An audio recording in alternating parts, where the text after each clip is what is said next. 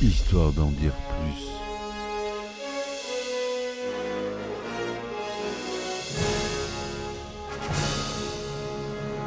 Eh ben attendez, on est en France. Allez, cul sec.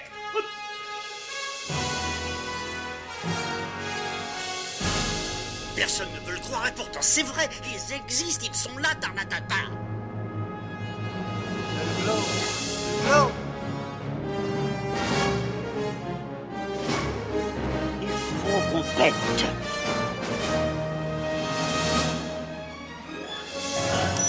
Voyons, circuit branché, convecteur temporel temporisé. Bonjour, bienvenue sur Histoire d'en dire plus cinéma, le podcast. J'espère que vous allez bien. Aujourd'hui, on s'attaque à un monument, si ce n'est le monument des films d'horreur. Le réalisateur, scénariste et à la musique, Hooper, c'est Massacre à la tronçonneuse, le film de 74. Allez, c'est parti mon kiki. Alors, Massacre à la tronçonneuse, ou Massacre à la scie au Québec, ils peuvent pas, peuvent pas faire autrement. Les tronçonneuses appellent ça des scies. The Texas Chainsaw Massacre, en original, est un film d'horreur américain réalisé par Tob Hooper et sorti en 1974. Il met en vedette Marilyn Burns, Paul A. Partain, Edwin Neal, Jim Sido et Gunnar Hansen, qui interprètent respectivement Sally Hardesty, Franklin Hardesty, l'autostoppeur, le cuisinier et Lisa Face, le monstre. Le film suit un groupe d'amis qui sont victimes d'une famille de cannibales alors qu'ils sont en route pour visiter une vieille propriété. Lors de sa sortie, le film est présenté comme étant fondé sur des événements réels afin de sus- susciter la curiosité du public et de livrer un commentaire sur le climat politique de l'époque. Le personnage de Leatherface ainsi que certains aspects mineurs du film sont inspirés des crimes du tueur en série Ed Gein, mais l'intrigue reste en grande partie fictive. Tob Hooper a produit le film pour moins de 140 000 dollars de l'époque, c'est-à-dire environ 725 000 dollars d'aujourd'hui, et fait appel à des acteurs relativement peu connus, issus principalement du centre du Texas, où le film est tourné. Le budget modeste contraint Hooper à tourner pendant de longues heures, 7 jours sur 7, afin de pouvoir terminer le film le plus rapidement possible et de réduire les coûts de location du matériel de tournage. En raison de la violence du film, Hooper peine à trouver un distributeur, mais le film est finalement acquis par Luis Perrano de la société de distribution Bryanston. Hooper limite la quantité de gore à l'écran dans l'espoir de tenir un classement PG, mais la MPAA, la Motion Picture Association of America, le classe R. Le film rencontre même les mêmes difficultés au niveau international. Massacre à la tronçonneuse est interdit dans plusieurs pays et de nombreux cinémas cessent de le projeter en réponse à des plaintes concernant sa violence. Malgré des critiques mitigées, il s'avère très rentable, rapportant plus de 30 millions de dollars au box-office nord-américain, soit environ 155 millions de nos jours, en vendant plus de 16,5 millions de billets en 1974. Il est depuis considéré comme l'un des meilleurs et des, un plus, influents des films d'horreur. Il est à l'origine de plusieurs éléments communs au genre du slasher, notamment l'utilisation d'outils communs comme arme de meurtre et la représentation du tueur comme une grande figure massive et anonyme. Il donne naissance à une franchise qui perpétue l'histoire de Leatherface et de sa famille à travers des suites, des préquels, un remake, des bandes dessinées et même des jeux vidéo. Donc Massacre à la tronçonneuse, c'est un film qui dure 84 minutes. Il pouvait pas se permettre euh, plus. Le résumé du film. Jeune et insouciant, cinq amis, Sally, son frère handicapé Franklin, Jerry, Kirk et Pam traversent le Texas sous une chaleur infernale, à bord d'un minibus. Ils s'aperçoivent bien vite qu'ils sont entrés dans un territoire, étrange et malsain, à l'image d'un vagabond qu'ils ont pris en stop, un jeune homme au visage plein de stigmates, vicieux et en proie à des obsessions macabres. Ce dernier ne tarde pas à se faire menaçant, mais les cinq amis parviennent à s'en débarrasser. L'ambiance est d'autant plus pesante que de mystérieux profanateurs de sépultures sévissent dans la région, déterrant des cadavres pour les ériger en totems. Peu de temps après, l'équipe s'arrête pour faire le plein d'essence à une station-service.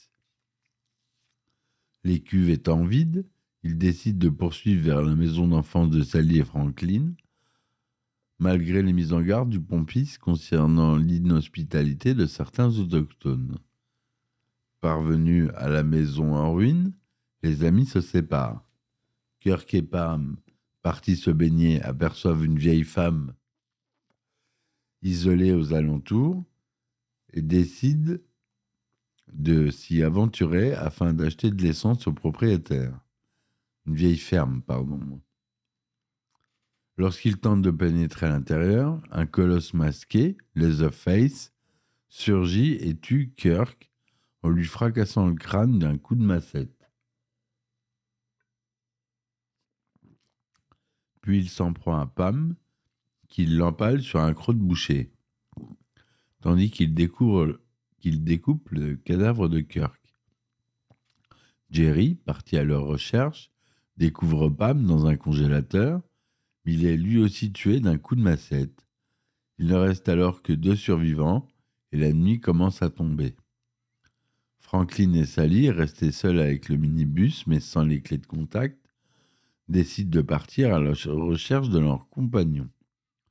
L'homme masqué s'abat subitement sur eux, armé cette fois-ci d'une tronçonneuse avec laquelle il découpe Franklin. La dernière survivante, Sally, s'enfuit vers la maison et découvre à l'étage les restes desséchés d'un vieux couple. Elle parvient à échapper à Leatherface en sautant par la fenêtre et arrive à la station-service. Le gérant de la station, faisant mine de vouloir l'aider, l'attache, la baïonne et l'emmène de force dans son camion à la maison dont elle s'est enfuie. Ils sont rejoints par l'autostoppeur qui se révèle être le frère de Leatherface. Leatherface et son frère descendent l'un des corps de l'étage, qui est en réalité vivant. Il s'agit de leur grand-père. Les hommes décident que ce sera lui, un ancien tueur à l'abattoir, qui devra tuer Sally d'un coup de marteau. Mais le vieil homme est trop faible. Une lutte s'ensuit au cours de laquelle Sally réussit à s'échapper à travers la fenêtre. Poursuivie par Leatherface et son frère, elle rejoint la route. Un camion renverse et tue le frère, et Leatherface attaque le véhicule avec sa tronçonneuse. Le conducteur l'assomme avec une clé serre-tube, mais est blessé à la jambe et s'enfuit. Sally monte dans un pick-up qui passe par là, tandis que Leatherface brandit sa tronçonneuse dans les airs, dépité. Voilà le résumé de ce film qui est court, hein, l'histoire est courte, vous avez vu. C'est quasiment euh, chaque minute est une minute dans la vie pour ce film. Donc euh, ça c'était donc Massacre à la tronçonneuse avec une langue anglaise, un budget entre 80 000 et 140 000 dollars de 1974 c'est tourné en couleur 1,78e 16 mm mono. C'est pas du 35 mm, c'est du 16 mm. C'est du genre horreur. C'est sorti le 1er octobre 1974 au cinéma aux États-Unis. Le 5 mai 1982 en France. Interdit au moins de 18 ans avec avertissement lors de sa sortie en France en 1982. Auparavant, il avait été interdit de diffusion en salle. Actuellement, il est interdit au moins de 16 ans. Il est quand même violent, hein, faut le dire. Hein. Le concept de massacre à la tronçonneuse naît au début des années 70, alors que Tob Hooper travaille en tant qu'assistant réalisateur à l'université de Texas à Austin et comme caméraman pour des documentaires. Il développe une histoire autour d'isolement, de bois et d'obscurité. S'inspirant du traitement de la violence par les médias de San Antonio, ainsi que des meurtres d'Ed Gain, comme on l'a dit, un tueur en série du Wisconsin des années 50. Ed Gain a également inspiré d'autres films d'horreur tels que Psychose d'Alfred Hitchcock en 60, Le silence des, agneaux de Jonathan Dembe, que j'ai pas encore pas encore fait en podcast et que je vais bientôt certainement faire. Pendant la production, Hopper utilise les titres de travail Head Cheese and Leatherface. Il dira, le co-scénariste du film, Kim Henkel, dira J'ai certainement étudié Ed Gain, mais j'ai également remarqué une affaire de meurtre à Houston à l'époque, un tueur en série, dont vous vous souvenez probablement, a, nommé Elmer Wayne Henley. C'était un jeune homme qui recrutait des victimes pour un homme homosexuel plus âgé. J'ai vu un reportage dans lequel Elmer Wayne, j'ai commis ces crimes et je vais me lever et les assumer comme un homme. Ça m'a paru intéressant qu'il ait eu cette moralité conventionnelle à ce moment-là. Il voulait faire savoir que maintenant qu'il était pris, il ferait ce qu'il fallait. J'ai donc essayé d'intégrer cette sorte de schizophrénie morale dans les personnages. Selon Tob Hooper, les changements dans le paysage culturel et politique américain ont une influence déterminante sur le film. L'affirmation mensongère selon laquelle le film est basé sur des événements réels est une réponse aux mensonges du gouvernement américain concernant le Watergate, la crise pétrolière de 1973 ou encore la guerre du Vietnam.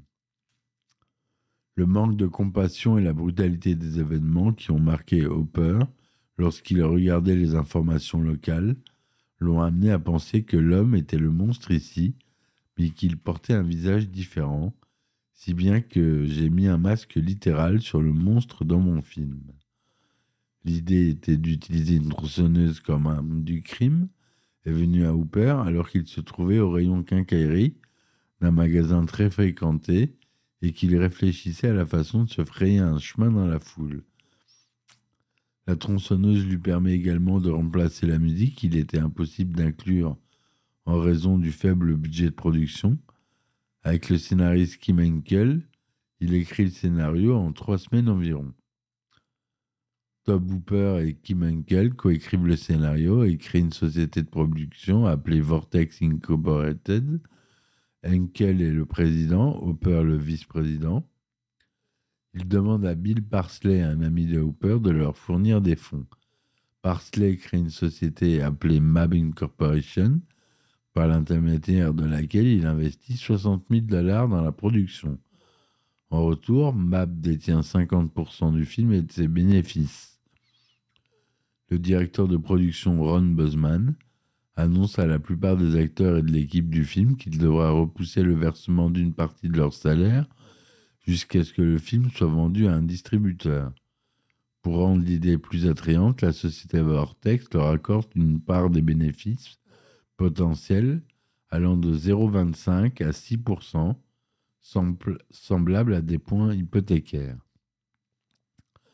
Les valeurs, les acteurs et l'équipe ne sont pas informés que Vortex ne possède que 50% du film, ce qui signifie que leurs points ne valent que la moitié de la valeur supposée. La plupart des acteurs sont à l'époque relativement inconnus. La distribution compte surtout des Texans qui ont joué dans des publicités, à la télévision et au théâtre, ainsi que des, artistes que Tom Hooper connaît personnellement, comme Alan Dazinger et Jim Sido. Leur participation au film propulse certains d'entre eux dans l'industrie cinématographique. Le rôle de Sally est confié à Marilyn Burns, qui s'est déjà produite sur scène et avait siégé au conseil de la commission cinématographique de l'Université du Texas à Austin pendant ses études.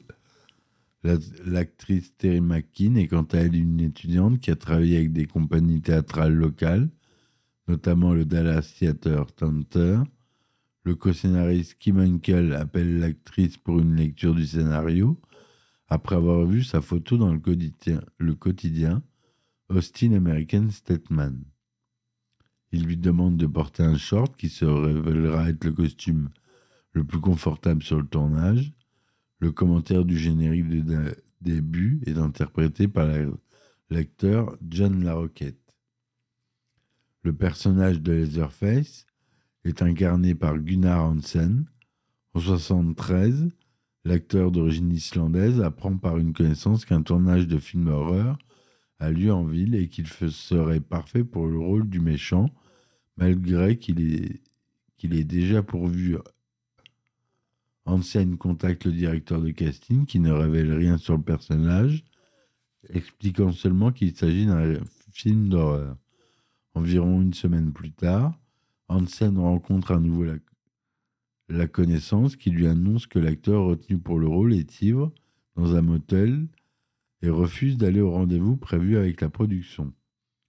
Hooper est contraint de renoncer à l'acteur et en cherche un autre. Hansen contacte à nouveau l'équipe qui lui demande d'attendre un retour. Deux jours plus tard, il est convoqué pour un entretien avec Hooper et Henkel, avec lesquels il s'entretient longuement autour de Leatherface et de sa famille de cannibales, l'acteur réussit à passer les tests et obtient le rôle. Le réalisateur et le co-scénariste sont impressionnés par les talents d'acteur d'Hansen et sa stature physique imposante. 1m93, le bonhomme, hein, quand même. Hansen décide de jouer dans le film pour des raisons simples. N'ayant jamais travaillé sur un vrai long métrage, il estime que jouer dans un film d'horreur lui permet d'apprendre comment ses productions sont réalisées. C'est selon lui un bien meilleur job d'été que de tenir un bar. Et il n'imagine pas que le film puisse devenir autre chose qu'un petit film d'horreur de plus. Hooper lui permettant de développer son personnage librement, Hansen décide que Leatherface est un handicapé mental, incapable de parler. Ainsi, pour préparer le rôle, il visite une institution scolaire pour les personnes ayant des besoins spéciaux et observe comment les étudiants se déplacent et parlent, afin de transmettre la personnalité du méchant de manière aussi réaliste que possible. L'acteur cherche à maintenir une relation distante avec le reste de la distribution, car Hooper veut que les acteurs aient réellement peur pendant les scènes. Euh, ce que je voulais vous dire euh, sur ce film. En France, la commission de contrôle interdit la sortie de Massacre à la tronçonneuse en 1974, après une semaine d'exploitation en salle et une projection à la quinzaine des réalisateurs de Cannes. L'interdiction perdure sur cinq ministres de la Culture successifs. Le film sort finalement le 5 mai, date de naissance 82 date de naissance de votre serviteur dans sa version intégrale avec une interdiction au moins de 18 ans, accompagnée d'un avertissement. Voilà ce que je voulais vous dire sur ce film où il y a beaucoup de choses à dire, mais je m'attarderai pas plus. Si vous avez envie de le voir, n'hésitez pas, ça reste euh, un monument, un classique du genre si ce n'est le classique. Oubliez euh, les suites et les reboots, euh, surtout le dernier. qui est, vraiment pas top, qui est sorti sur Netflix, que j'ai pas aimé du tout, qui est pas du tout, euh, je trouve, en adéquation avec le film original. Voilà mes amis, je vous remercie de m'avoir écouté jusqu'à là. Soutenez-moi sur mes différentes plateformes. Vous pouvez avoir des épisodes inédits, des, des anecdotes de tournage, des épisodes en avance. Voilà. Merci, à très vite et ciao ciao. Histoire d'en dire plus.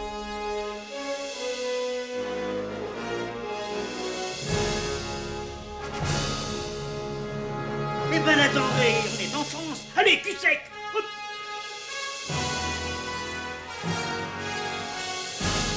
Personne ne veut le croire et pourtant c'est vrai, ils existent, ils sont là, Tarnatata.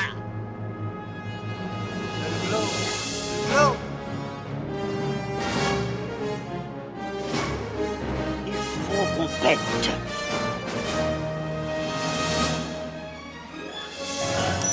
Voyons, circuit branché, correcteur temporel temporisé.